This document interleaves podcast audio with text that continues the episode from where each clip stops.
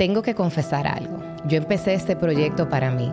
Tengo tantas preguntas, tantas cosas que quiero entender y aprender, tanto que sanar en especial en mi relación con Dios, que por muchos años estuvo fundamentada en la religión y no en una relación genuina y auténtica. Conocí al pastor Enrique hace más de 12 años, fue mi pastor de jóvenes en la iglesia donde me congregaba y me llama tanto la atención su evolución como hombre de Dios. Sigo viendo frente a mí a un hombre temeroso de Dios, conocedor de la palabra, pero veo una persona más humana, alguien más auténtico, más genuino. Acompáñame a conocer el método de la fe genuina con el pastor Enrique Terrero. Acompáñame en esta misión de descubrir el método de mis invitados para que tú también lo apliques a tu vida. Yo soy Paola Romero y estás escuchando El Método, un podcast escrito con el corazón. Pastor Enrique, para mí es un gran honor tenerlo aquí en El Método. Y la realidad es que nosotros nos conocemos hace muchos años y yo conozco yo conocí, cuando yo lo conocí, yo tenía muchísimos años en el Señor, yo un ministro de, la palabra, eh, un servidor eh, devoto del Señor. Y en estos más de 10 años que tenemos conociéndonos, yo he visto una transformación como inusual y que en el mundo tradicional del sistema religioso en el que yo crecí, o sea, crecí en la fe, porque yo no, no, yo conocí al Señor ya vieja, es como medio para atrás. Y me explico. O sea, yo he visto a un hombre pasar de ser muy religioso a un hombre pasar a ser como más humano. Y eso como que no es lo más común en el, en, el pueblo de Dios, porque la gran mayoría de personas quitan mucho la parte emocional. Entonces, por eso le agradezco mucho haber sacado este espacio para poder encontrar el método de, de llegar a tener una espiritualidad emocionalmente sana y conectar con el Señor de una manera más auténtica y más genuina. Gracias de verdad por estar aquí. Bueno, Paola, gracias a ti por tomarnos en cuenta para este espacio tan especial que yo sé que tú estás eh, iniciando y, creo que es válido dentro de nuestras experiencias el que podamos detenernos un momento y vernos en la perspectiva desde atrás hacia adelante, porque eso es lo que nos hace realmente delante de Dios, el que podamos reconocer que no todo el tiempo debemos ir a un ritmo, sino que debemos detenernos, y de eso se trata. Usted me recomendó un libro que me cambió la vida, que es el de espiritualidad emocionalmente sana, que es un libro bastante largo que tiene hasta eh, un devocional y todo un estudio sobre la espiritualidad emocionalmente sana. Pero ¿cómo ha sido o qué significa para usted o qué ha significado para Enrique Terrero la persona, la espiritualidad emocionalmente sana? Bueno, lo primero que debemos entender que Dios nos creó eh, para poder comprender lo que nosotros somos y el trayecto de nuestra vida, para mí la vida es un viaje. Es un viaje en el cual estamos. Por eso no podemos tomar definitivamente, ya yo logré tal cosa, porque eso no existe. Nosotros tenemos ideales, tenemos eh, anhelos del corazón, pero realmente el comprender cómo Dios nos hizo es lo, más importante. Y esto es algo que uno va, tiene que ir descubriendo a medida de que se va desarrollando eh, o de que vamos desarrollando nuestra vida.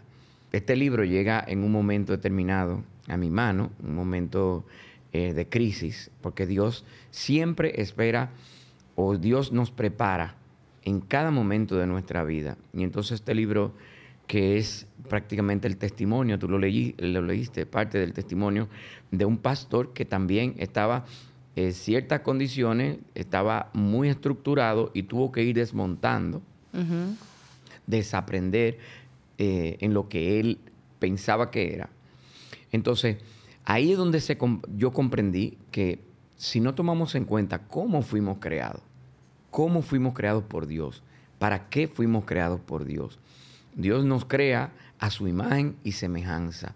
O sea, nuestras emociones fueron creadas por Dios. Ahora, dentro del desarrollo de lo que tiene que ver nuestra vida, tanto espiritual como en la vida de casa, nuestra crianza, fuimos, eh, digamos, en algún momento todos eh, nos, nos, nos, prepararon para vivir eh, nuestro propio autoengaño. O sea, aprender a decir que algo está bien cuando realmente no está bien. Entonces, suprimir nuestras emociones. Eh, a veces pensamos que la madurez llega cuando aprendemos a suprimir nuestras emociones. Y realmente no es así. Nosotros debemos entender que somos seres espirituales, pero también somos seres emocionales. ¿Y cómo se crea un balance entre esas dos cosas? Porque que usted sabe que en la iglesia, en sentido general, o por lo menos mi experiencia, eh, ha sido que las emociones son malas. O sea, como que no podemos ser emocionales. O sea, estamos tristes, pero Dios nuestro amparo, nuestra fortaleza. O sea, la palabra se convierte como una especie de escudo que nos ayuda como a no sentir. Entonces, ese es el deseo de Dios, que nosotros nos sintamos. Bueno, es que por eso te digo que debemos volver, venir al principio. ¿Cómo fuimos creados? Como Dios tiene emociones. Dios tiene sentimiento. De ahí parte el que Dios dice, de tal manera amó Dios al mundo. No se conformó con que el hombre pecó, con que el hombre hizo todo lo que hizo y sigue haciéndolo, sino que Él busca el método, busca la forma de, volver a atraer al hombre a Él. El hombre de propia, en su propia condición no puede volver a Dios, necesita una ayuda. Ahora, hay una ayuda que es, está interiormente. Dios no se escondió. Dice, la Biblia dice que Dios puso eternidad en el corazón del hombre. Esa puerta, Dios la mantiene abierta, está en nuestro corazón. Dios puso eternidad, específicamente en el libro de Eclesiastés, que no es, no es un libro emocional, fue escrito por Salomón. Eh, no es un libro, perdón, espiritual, es un libro completamente, digamos, almático. Por ende, el alma es la que controla las emociones, la voluntad y los pensamientos. Nosotros somos tripartito, igual que Dios. Dios es Padre, Hijo, Espíritu Santo. Nosotros también somos, somos espíritu, somos alma y somos cuerpo. Lo que quiere decir, el cuerpo es lo que refleja tanto la vida del espíritu como la vida del alma, que es, está incrustada dentro de nuestras emociones. Ahora, hay un problema nuestras emociones no nos hacen a ser líder, pero tampoco nos dejan de ser. Es el complemento, es el balance. Es donde, es, donde nosotros nos podemos encontrar con nosotros mismos. Ahora, a mí mi papá me decía cuando era pequeño, los hombres no lloran.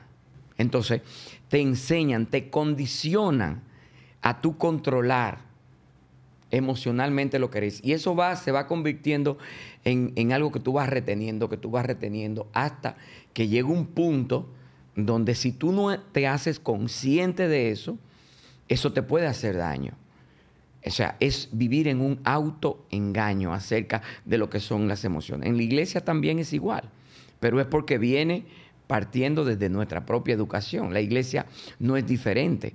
La iglesia está llena de seres humanos que somos seres imperfectos, que por ende, por eso es iglesia, porque somos imperfectos, porque necesitamos redención. Y Jesucristo es el mejor ejemplo, porque Él vino a mostrarse tal y como debe ser el hombre. Y escogió seres o personas completamente imperfecta y visiblemente imperfecta. No solamente que eran, ellos no vivían en un autoengaño, no vivían en una negación. Ellos vivían cada día como Dios quería que ellos vivían, que ellos vivieran. Entonces, el encontrarnos con nosotros mismos es la puerta para poder encontrarnos con Dios.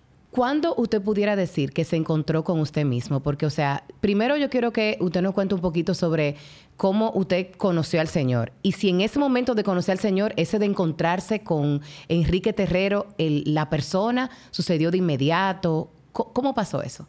Yo conozco al Señor, yo no conocí al Señor en una iglesia. Yo conocí al Señor en un lugar donde prácticamente eh, era un lugar de diversión digamos, un sitio donde estábamos todos bebiendo, un jueves santo, lo que llaman jueves santo, ¿verdad? estaba en Sabana de la Mar, donde es mi esposa, y, ese día yo vivía mi vida normal, pero ese día iba Dios a llegar a mi vida. Claro, ¿quién había, había una oración incesante, constante, intencional. ¿De quién? De mi esposa que ya hacía un tiempo que le había entregado su vida al Señor, pero ella estaba con un perfil muy bajito, no se mostraba nada religiosa. Una mujer ella no es nada religiosa, ella es ella, pero sí habíamos tenido muchos inconvenientes como matrimonio, como pareja. Estábamos comenzando, éramos una, era, teníamos algunos dos años y algo de, de casados, teníamos muchísimos problemas. Los problemas que se dan generalmente en las parejas. Yo era muy machista, venía de muchos traumas, de una niña muy difícil. Entonces, ese día específicamente, eh, llegamos a ese lugar y luego de estar un tiempo sentado en una mesa, conversando, hablando, hay una voz que en mi interior dice, hay de aquel que a lo bueno le llama malo y a lo malo le llama bueno. O sea, fue una voz que usted escuchó como internamente inmediatamente tuve una experiencia, yo como si saliera de mi cuerpo y me, me viera sentado donde estaba y me veía andrajoso. Yo era una persona muy cuidadosa, me gustaba andar bien vestido, pero yo vi esa realidad, entendí que Dios me mostró una realidad espiritual. Y luego me veo en la misma silla ya normal y digo, ¿qué fue lo que me pasó? Y digo, y otra vez la voz me dice, esa, esa voz interna me dice, hay de aquel que a lo bueno le llama a lo malo le llama bueno y a lo bueno le llama malo y todo en mi entorno se vio igual, gente andrajosa, con, como derritiéndose, una cosa muy, muy fea, eso me impactó, pero como todo ser humano quise apagar esa voz. Y quise apagar esa voz con lo que tenía enfrente, era el trago, inmediatamente quise volver a través al, a lo mismo, bebí, pero ese día Dios tenía algo tan especial porque a partir de esa noche yo dejé de beber. Yo no pude volver a tomar, yo no pude quedarme ahí, yo tuve que decirle a mi esposa, mira, vámonos porque no me siento bien, porque todo lo que estaba pasando en ese momento era como Dios diciéndome, hasta aquí tú llegaste como tú, ahora yo voy a tomar la rienda. Y eso, de esa historia hace 25 años. Y en esos 25 años, porque como decía al inicio, eh, y lo que me motiva a traerlo aquí y entender su método para tener una relación auténtica y genuina con Dios y para ejercitar una, una espiritualidad emocionalmente sana, es porque yo he visto el cambio en usted. Usted sabe que eh, este proyecto, cuando yo le hablé de él la primera vez, yo le dije que yo estaba haciendo este proyecto para mí. Claro. Para yo entender y compartir, eh, poder compartir esas experiencias y esos aprendizajes con las personas que nos ven y nos escuchan, pero principalmente para mí. Y yo he visto en usted pasar de ser una persona religiosa, o sea, hacer, porque usted fue mi líder eh, eh, de joven en la iglesia, y yo he visto la transformación, porque no es como lo natural que uno pase a ser de verlo como un líder, de verlo como pastor, usted es mi pastor, pero verlo también como un hermano y verlo como un amigo. O sea, ¿cuál fue como ese punto de quiebre en su vida? donde usted empezó a conectar con sus emociones? Llega un momento de reconocimiento. Si el ser humano no puede llegar a reconocer su necesidad, reconocer su vulnerabilidad, reconocer que no somos infalibles, la religión mal llevada, al igual que muchas otras disciplinas de la vida, puede llegarte a dar a entender que puedes lograr llegar a ser infalible, llegar a ser una persona dentro de un marco de perfección. O sea, yo era muy perfeccionista. Creo que lo soy. Soy un perfeccionista y un legalista en recuperación. En recuperación. Sí. Entonces, ver la sencillez y poder llegar a vivir de forma sencilla, cuando tú eres una persona que, que te adiestraron para eh, ocultar tus propias emociones. La vida es un maestro. Pero llega el momento donde Dios tiene que convertirse en, tu maestro. El Señor le dijo a sus discípulos, no los dejaré huérfanos, sino que les enviaré al Consolador, el Espíritu Santo, y Él estará con vosotros y les enseñará. Entonces, si nosotros comenzamos, si nosotros vemos a, Dios como, como esa fuerza universal que está allá arriba, que está lejana, entonces nunca vamos a poder comprender eh, lo que realmente nosotros somos y lo que realmente Dios quiere para nosotros. Entonces, tuvimos, tuve que llevar, llegar a, por mucho quebrantamiento, o sea, la vida te lleva por un proceso de quebrantamiento, y el quebrantamiento tiene dos caminos, o tú te aíslas, y todos de alguna manera en algún momento nos aislamos y ahí es donde llega el, punto donde entramos en algún tiempo de depresión, condiciones que afectan muchas veces nuestra mente, nuestro espíritu, nuestra, nuestro corazón, eh, porque todas las expectativas que teníamos acerca de alguien, acerca de algo, se caen en el piso. Entonces tenemos que reconstruir todo eso nuevamente. Y entonces eh, estas experiencias son las que van llevando a un punto de que no solamente reconocer también, también es poder eh, entender que Dios es Dios, sin importar en el lugar donde nosotros estemos. Y para mí es importante eh, la escuela de David. Yo, yo lo he llamado la escuela de David. David fue una persona que fue primeramente un pastor de ovejas. Luego lo vemos a David en la Biblia y todos en su gran mayoría, no importa de qué religión o no importa qué persona, sabe que David mató a Goliat desde niño nos, lo están diciendo. Entonces, ¿quién es el Goliat de tu vida? ¿Quién es el Goliat de mi vida? Aprender esas etapas, esa evolución del ser humano, pero ya en tu propia práctica, en lo que tú misma, mismo eres, es diferente. La religión te enseña a lidiar con las cosas de los demás. La relación con Dios te enseña a lidiar con tus propias cosas. Y ahí es donde entra la escuela de David. David no se ocultaba, David se exponía. ¿Cuántas veces hemos atravesado por situaciones difíciles que nos llevan a la nos pueden llevar a la frustración y en vez de exponernos nosotros nos escondemos? ¿Por qué usted siente que se escondía? Bueno, por los estereotipos religiosos. Porque usted es un pastor, los pastores no tan todo no, el mundo tiene expectativas acerca de lo que es Paola. Todo el mundo tiene expectativas acerca de lo que es Enrique. El simple hecho de decir pastor, ya. Entonces, no es solamente el descubrir que Dios no me ve como un pastor, Él me ve como su hijo. la escuela de David te enseña que David, en todas las etapas, David fue pastor, luego fue una persona que tuvo que correr mucho, que tuvo que hacerse loco. E-, esa es la vida. Dice el Salmo 40, pacientemente esperé en Jehová, se inclinó a mí, escuchó mi, mi clamor, me hizo sacar del pozo de cenagoso, del lodo de la desesperación. O sea, tanto el lodo, el, el, cieno en el cual nos metemos, cuando no entendemos que el exponernos en el aspecto emocional, el poder tener a alguien a quien nosotros decirle, este es mi verdadero estado. Quiero quitarme la careta, quiero quitarme el maquillaje, quiero quitarme el ropaje y quiero que me vean exactamente como estoy. ¿Cómo se vio ese quebrantamiento para usted y quién fue esa, esa persona o esas personas que estuvieron a su lado en ese momento? Principalmente mi refugio es el Señor. Pero humanamente, mi, mi, seguridad es mi familia, mi matrimonio, mi esposa, mi mejor amiga. Me consta eso.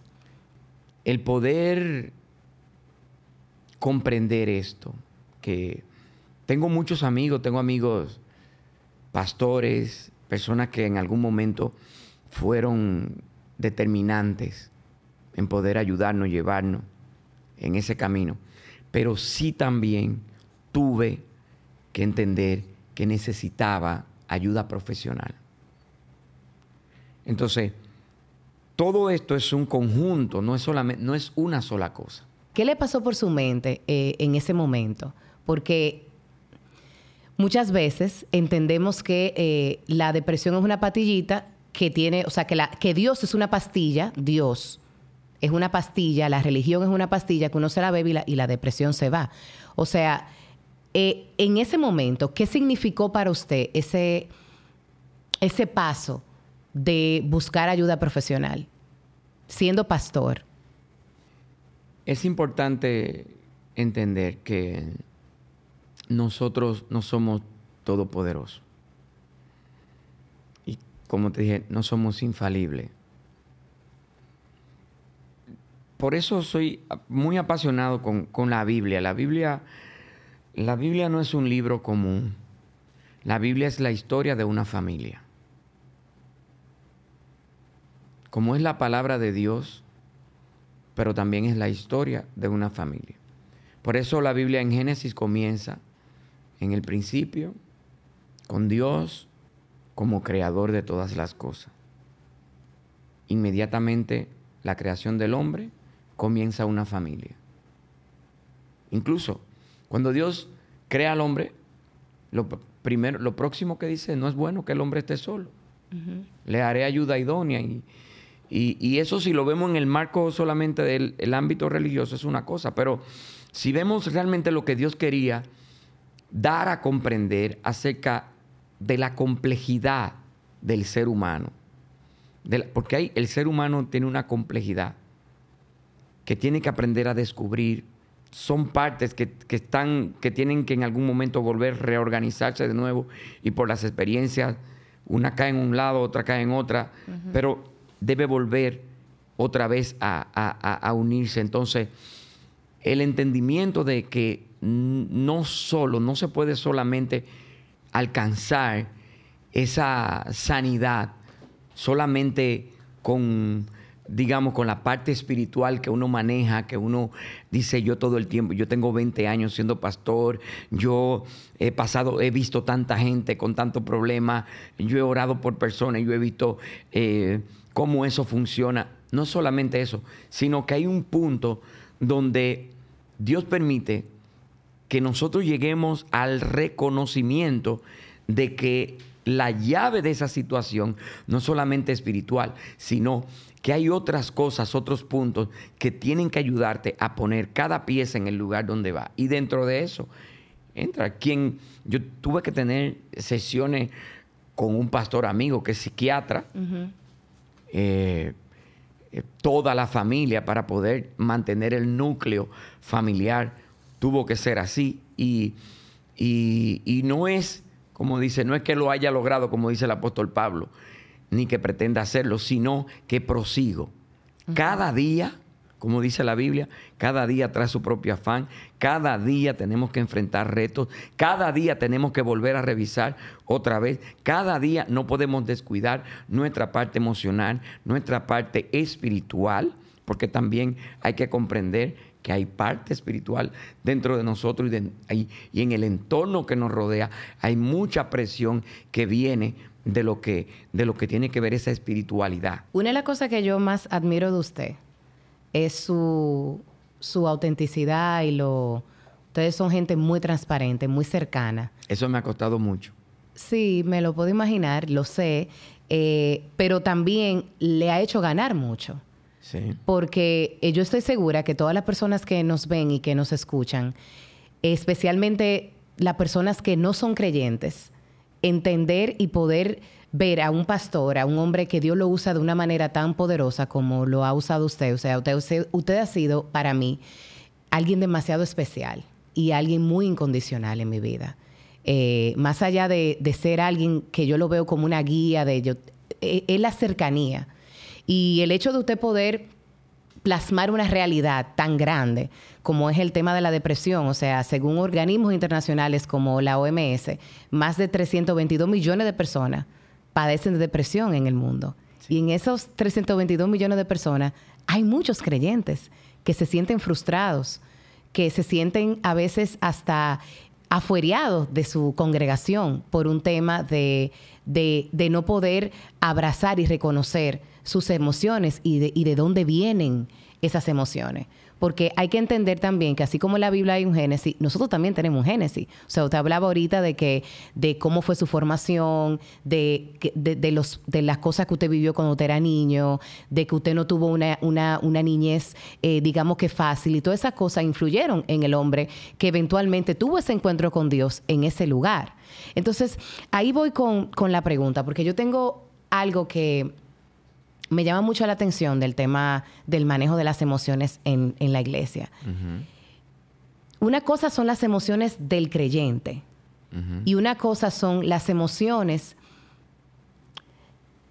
inconscientes del creyente que son utilizadas muchas veces en el sistema religioso para tener control y manipulación sobre la gente. Y esto, eh, y, lo digo de verdad, de un, de un lugar, desde un lugar de mucho amor, porque eh, creo que no hay ninguna persona responsable de eso. Yo creo que es como un sistema. Eh, creo que es algo que no hay, o sea, no, lo digo con, la intención de señalar a nadie ni nada. Simplemente lo digo como con mucha pena porque hay muchas personas que amo muchísimo y que agradezco, pero que el mismo sistema los envuelve en esta tendencia de utilizar las emociones para ejercer control y muchas veces eso resulta ser abusivo. Entonces, usted como, como pastor, ¿qué ha significado eso para usted en su vida? Y cómo usted se, como parte de, de un sistema que ni usted lo creó, ni nadie que usted conozca lo creó, se siente mirando hacia atrás y viendo ese tipo de conductas que a veces uno mismo eh, promovió en algún momento. Si vamos a la Biblia, ¿Qué te digo? Cuando, cuando yo te digo el ser transparente me ha costado mucho, porque lamentablemente es, no es solamente la parte de, la, de la iglesia, sino que nosotros mismos concebimos cómo queremos que la otra persona sea. O sea, el ser humano tiene un ideal, tiene, y la vida, y lo, lo ideal no existe. Simplemente tenemos lo que tenemos. Y tenemos que aprender a vivir con eso que tenemos. Ahora, hay pautas que Dios le dio al ser humano que están inscritas en su palabra. Cuando nosotros descuidamos nuestra eh, relación con la palabra de Dios, con sus principios, eh, dejamos a Dios de lado, entonces comienza el ejercicio en nuestra propia naturaleza. Cuando vemos en Mateo 24, cuando vemos en el capítulo 21 de Mateo, cuando vemos que Jesús entra al templo y dice que volca las mesas. Es un episodio ahí donde todo el mundo eh, conoce y ve que Jesús tiene una manera de exigirlo. Ese Jesús que era sencillo, que era amable, que tenía, que andaba con unos discípulos, que uno era pescador, que el otro era cobrador de impuestos, que todos no eran perfectos. Ese Jesús entra al templo y exige algo. Ahora, ¿qué es lo que exige? Le dice, mi casa es una casa de oración y ustedes la han convertido en una cueva de ladrones. O sea, producto de qué? De el dominio que se ejercía de manera religiosa, sistemática. Esto es un sistema que no tiene que ver nada con la, con la era moderna, es algo que viene desde, desde el imperio. Entonces, todo eso que es parte del hombre y que es lo que Dios quiere redimir, entonces, cuando nosotros perdemos de vista el amor, la compasión, la misericordia, entonces nosotros nos convertimos en lo que criticamos y, nos convertimos en lo que no queremos ser, porque lo perdemos de vista. Todos de alguna manera somos parte de ese sistema, un sistema, el sistema de abuso comienza con el deseo de ser el deseo de pertenecer. Wow.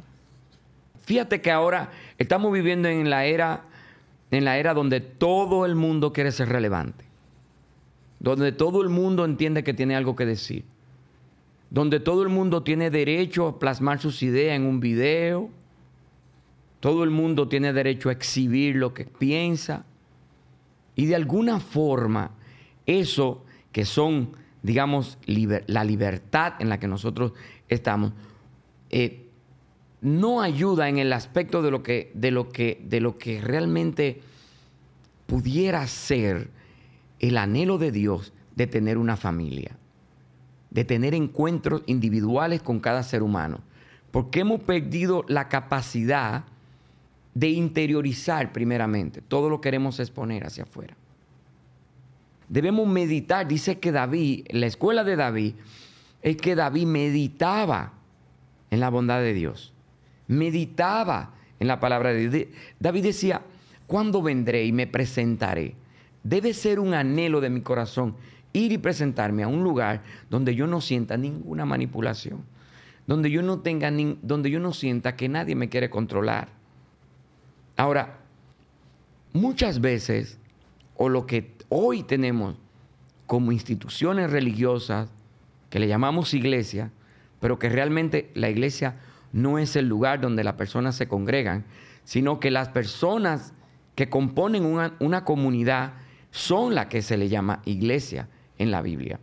O sea, claro está, es necesario un lugar, es necesario el sistema de culto, todo eso lo requiere. Ahora, ahora, debemos tener muy en cuenta algo, el narcisismo el, deseo de controlar. Cuando vemos Génesis capítulo 1, desde el verso 26 en adelante, ahí hay una lista que Dios le dio al ser humano, Adán específicamente, donde dice, y tú vas a tener dominio sobre los peces, los animales, las aves, pero en ninguna parte dice sobre tus semejantes.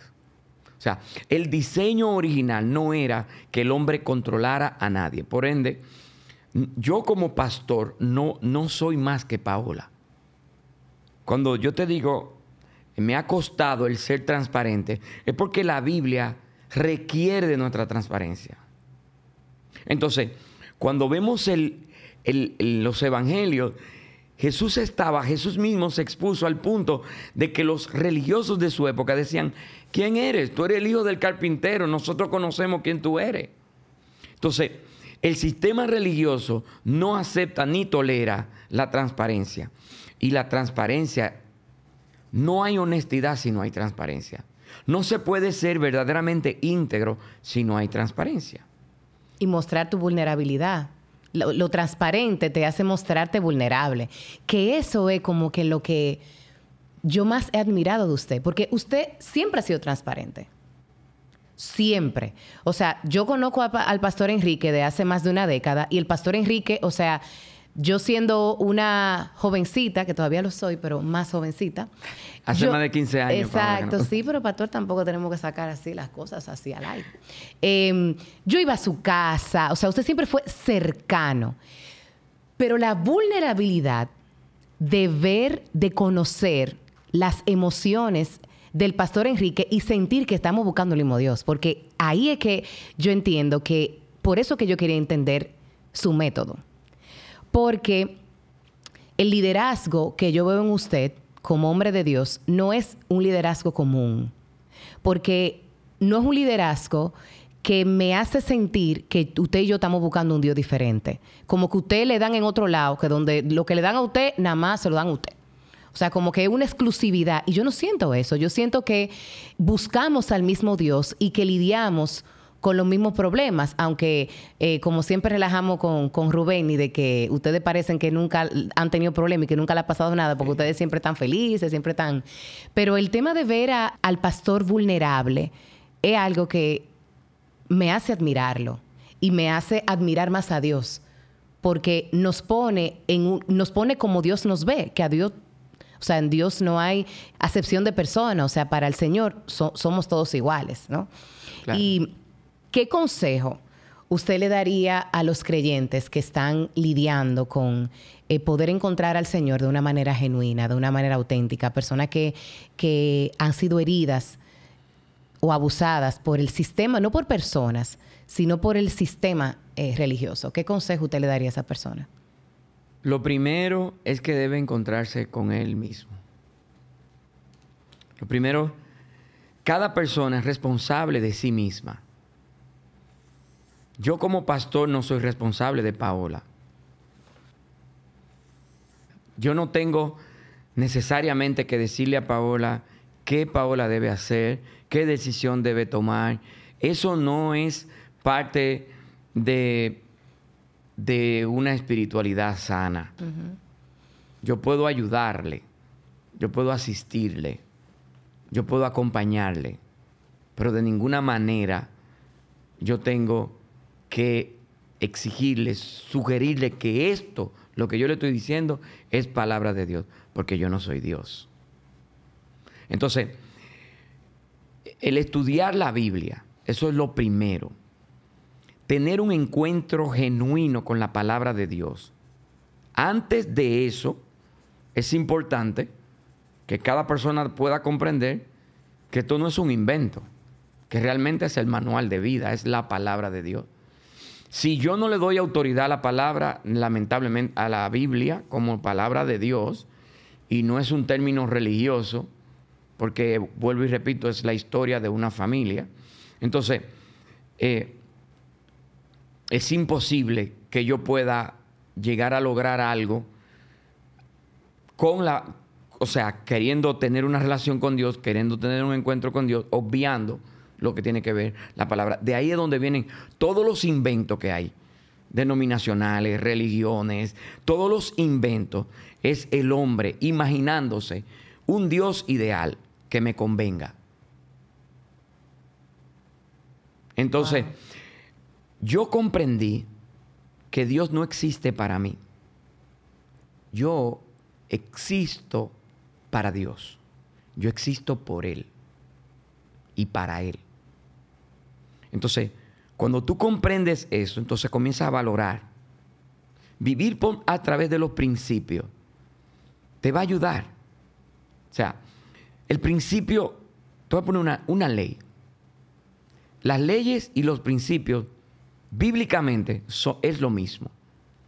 Cuando hablamos mi ley, cuando Dios dice en su palabra, dice mi ley, no está hablando de que es una ley, tú eres abogada, no es una ley trastácita como expresa. Exacto, sino que es lo que, eh, por, es, por eso es que todo el universo gira en torno a ese principio.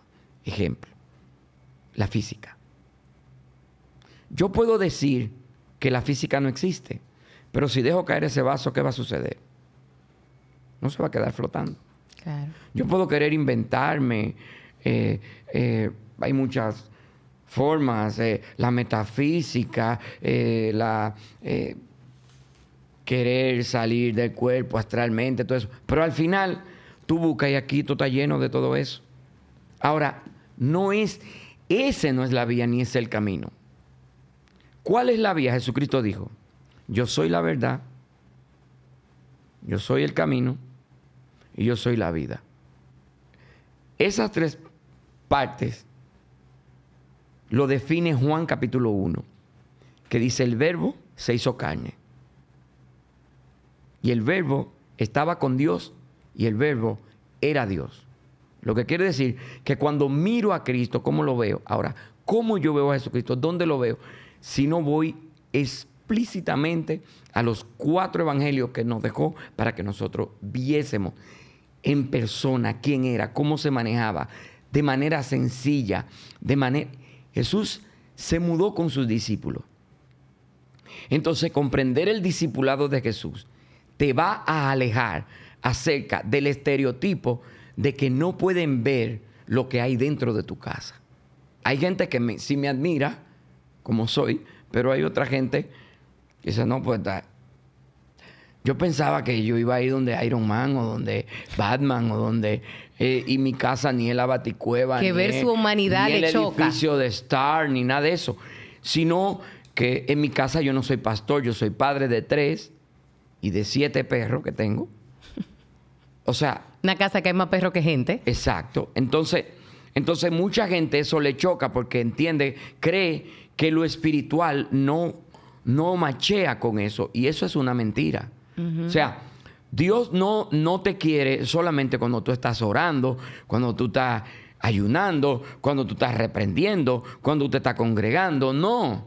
En, la carta a los romanos, en el capítulo 5, dice, en esto conocemos el amor de Dios que siendo aún pecadores, Cristo murió por nosotros. O sea, del más borracho, del más bandido, del más loco. O sea, Cristo murió por él. Y ese es el precio y ese es el valor que Dios espera que yo le dé, pero también que yo me dé a mí mismo. Por ende, cuando llego a este punto, entonces eh, es donde voy a desmontar todas las expectativas falsas y voy a ser exactamente como Dios quiere que yo sea. Y para las personas que son un poco más lógicas, porque usted hablaba de, de la palabra de Dios, eh, y hay muchas personas que creen en Dios, pero a lo mejor no creen en la Biblia, no creen en la palabra de Dios.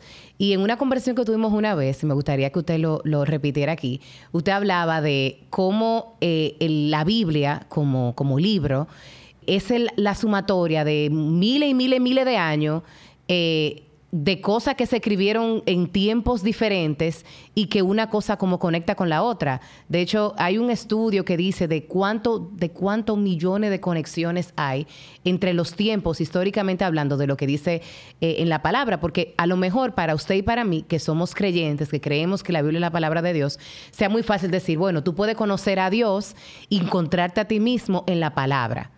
Pero para una persona que no le dé el peso y vea la humanidad que hay en quienes escribieron la Biblia, porque cuando la palabra dice que la Biblia está, o sea, que Dios fue el que la escribió, la gente entiende fue que Dios agarró una pluma en el aire y la escribió. O sea, Dios utilizó personas para eso. Lógicamente, porque solamente nosotros tenemos la capacidad de poder coincidir las ideas y plasmar en algo. Claro, totalmente. Y no solo las nuestras. Muchas, a veces nosotros estamos plasmando las intenciones de Dios y no nos damos cuenta. A mucha de esa gente Dios la usó. Yo quiero aprovechar para recomendar una película. Yo soy, me gusta mucho el cine.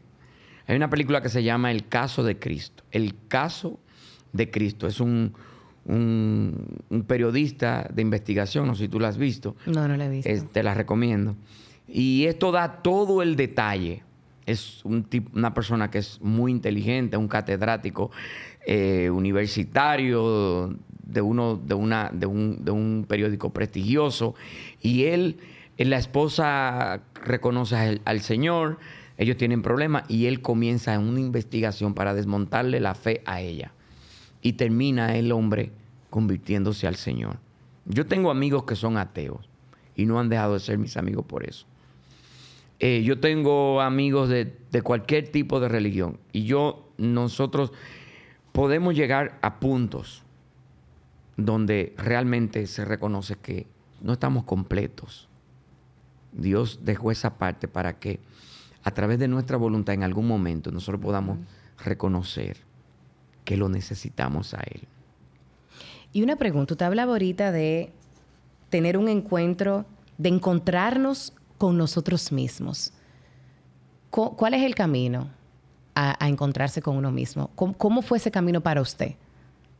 No se puede seguir ignorando lo que se está viviendo, lo que somos, lo que estamos viviendo en un momento o en cualquier momento de nuestra vida. El encontrarnos con nosotros mismos tiene que ser una tarea diaria. No puede dejarse al azar, tiene que ser intencional. Tú tienes que encontrarte con Paola todos los días. Quiérate tú o no quiera. Hay, algo, hay cosas de mí que no me gustan, a mí mismo. Pero yo tengo que encontrarme con ella.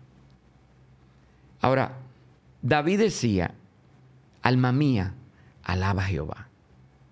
Y no ignores ninguno de sus beneficios. Él es el que te corona de favores y de misericordia.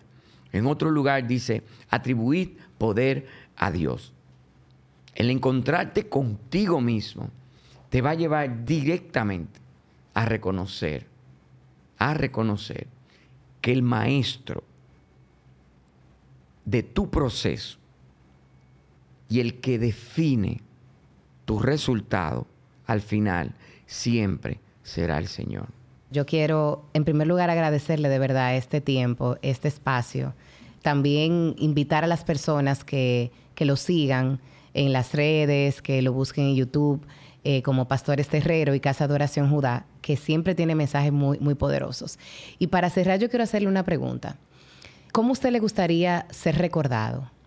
¿Cuál es el legado que usted quiere dejar en, eh, en esta tierra, en su familia? Creo que todavía falta mucho, mucho. Creo que estamos escribiendo nuestra propia historia.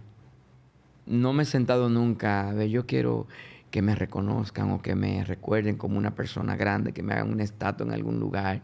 No, mi mayor legado debe ser aquello que pude, que pude producir en alguien más. La inversión que hice en, en alguien más. Que mis hijos me reconozcan como, como su papá. Tan sencillo como eso. Que mis amigos puedan recordarme como que tuvieron un amigo. Que aquella persona que ejercí de alguna forma el pastorado sobre ellos, que puedan decir, fue mi pastor. Y, pero más que todo, que puedan recordarme tan sencillo como Enrique Terrero. Me encanta. Y para cerrar, eh, quiero citar una frase que leí precisamente en ese libro de Espiritualidad Emocionalmente Sana, que decía que el día que nosotros lleguemos al cielo, nadie le va a preguntar por qué no fuiste Esther, por qué no fuiste Ruth, por qué no fuiste como Débora. El Señor me va a preguntar por, qué yo no fui Paola. El Señor no le va a preguntar por qué no fue David, por qué no fuiste como Moisés. Le va a preguntar por qué no fuiste Enrique.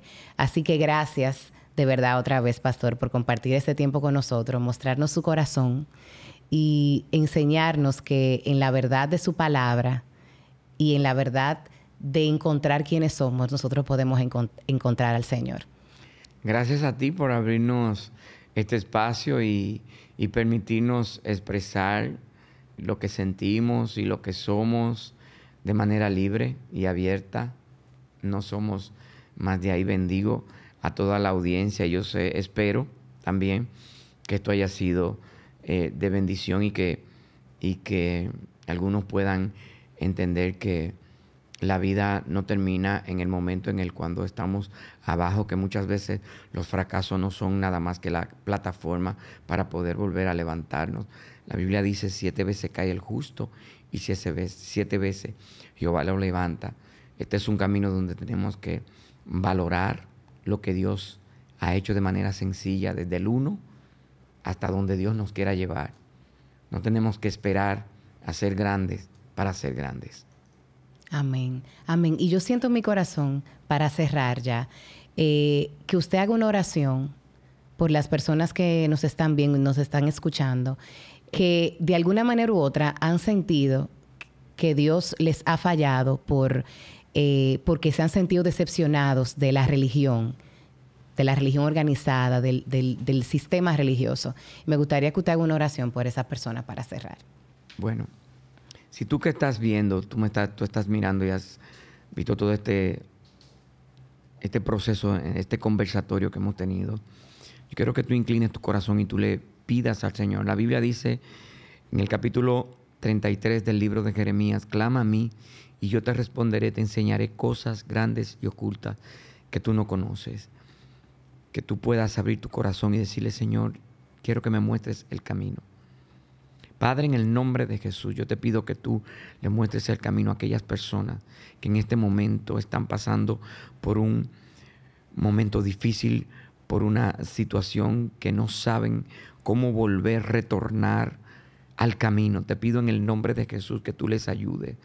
Señor, yo te pido que tú levantes, que tú restaures, que tú consueles, que tú animes a todas aquellas personas que han sido decepcionadas, que están desilusionadas que no quieren eh, saber de la religión organizada y que tú los guíes. Tú eres el buen pastor. Tú eres, Señor oh Dios, quien los lleva por aguas y por delicados pastos. Señor, bendigo a cada persona que nos ha visto y que ha tomado el tiempo para escuchar. Te damos gracias porque sabemos que tú vas a ayudar a cada uno conforme a tu bondad y a tu gracia en el nombre de Jesús. Amén y amén. Amén. El pastor Enrique Terrero es una persona muy especial en mi vida y su método para la espiritualidad emocionalmente sana empieza con encontrarnos con nosotros mismos, entender que Dios creó nuestras emociones y asumir la responsabilidad de nuestras vidas. Entendí además que hay que tener un encuentro genuino con Dios, encontrarlo a través de su palabra, interiorizar nuestras emociones y meditar en nuestras acciones. Es importante no alejarnos del amor, la compasión y la misericordia hacia el prójimo. Además, hay que reconocer de dónde venimos, cuál es nuestra necesidad, cuál es nuestra vulnerabilidad, para poder ser auténticos y libres del deseo de pertenecer o ser. Entendí que el quebrantamiento es no tener miedo de exponernos emocionalmente en un lugar seguro y que es necesario buscar ayuda profesional de ser necesario. Además, entendí que ser honesto con nosotros mismos y con los demás forma parte de la transparencia que necesitamos para poder conectarnos con Dios desde una espiritualidad emocionalmente sana. De esta conversación me llevo una frase muy importante. La vida es un viaje donde el piloto es Dios.